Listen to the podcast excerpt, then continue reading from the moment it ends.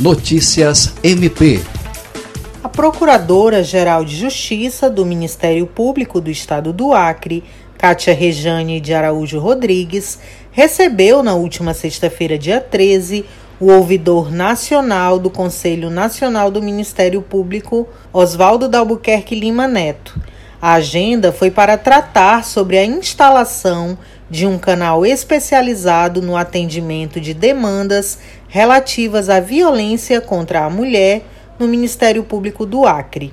A Ouvidoria da Mulher é um canal alternativo especializado em atender demandas de violência doméstica, ampliando dessa forma a rede de apoio às vítimas.